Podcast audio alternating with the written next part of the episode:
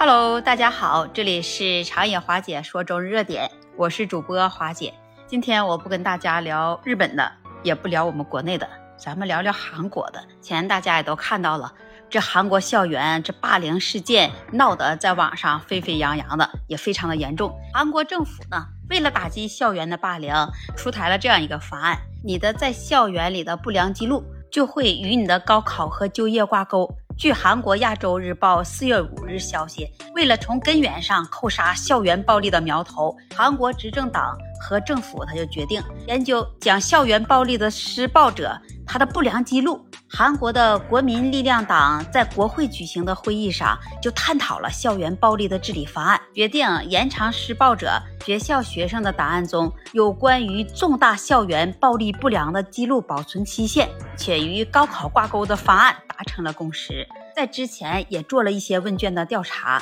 在调查当中就显示说，有大多数的意见都是认为有必要将这学生的时期有关于这校园霸凌的记录保存的时间一直延长到你涉事人员就业的时候，来提高对校园暴力的警示程度。消息上说，另外韩国的执政党还加强对受害学生的援助，扩大教师的权利。提高师生对校园暴力的责任意识，加强道德一体教育，是将施暴者和受害者分离等实际的方案进行了探讨。韩国党政还以当天会议探讨的结果为基础，在由国务总理主持召开的校园暴力对策的委员会上，敲定以及公布了最终的方案，并且会尽快推进预防以及应对校园暴力法、行政审判法等有关的法案立法。在韩国人的传统观念里，他们有一条刻进骨髓里的一条准则，就是在社会的交往中长幼有序。这种传统的说法是起源于高丽、百济和新罗朝鲜的三国时期。在当时呢，说这李氏朝鲜王朝为了巩固其统治，就大力来推行忠孝为道德之本，抗三纲五常。尊上下秩序的礼法，这些都作为统治社会思想的主流和中枢，成为了延续到现代的民主礼仪传统。在韩国内，这长幼有序，它不仅是意味着要对自己家的亲属长辈来表示尊重，体现出了在全社会的范围内，年龄来为序列划分出的尊卑秩序。就像韩国人在初次相识的时候，一件事，他就是要询问彼此出生的年份，这样呢？就可以方便双方来选择使用哪种语言的体系，用敬语说话，或者是平语说话，或者是用伴语说话。那一个简单的词汇，在不同的语言体系当中，都会有着各自的表达。比如说，在韩国，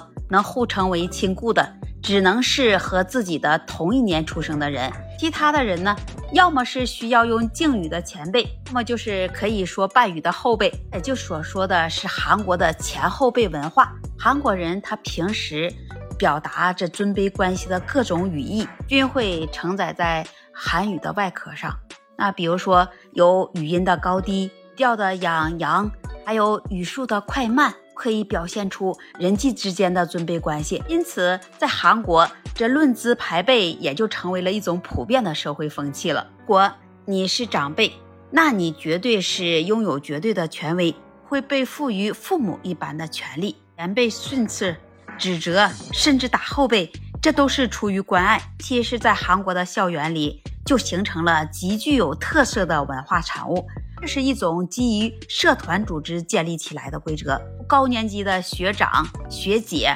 来掌控内部的社交规则，这些低年级的后辈，那你只能是无条件的服从。我们再说说之前，就在一九六一年朴正熙发动军事政变后呢，就开启了长达二十六年的军人权威统治，这种高度权威的政治体制，加强了韩国人安分守己。遵守纪律、尊重权威，才能获得安定生活的前后辈文化意识，且就催生出了这韩国人至今仍然非常严重痴迷的集体主义。这一时期呀，这韩国国民的经济结构就发生了深刻的变化，像出口的工业和制造业的增长，就带动了整个韩国经济的腾飞。方面，经济第一的集体主义就向世界展示了韩国人不服输的精神。和强大的凝聚力。另一方面呢，他上命下从的权威统治也驱使着韩国人把个体价值置于整个民族和国家之中，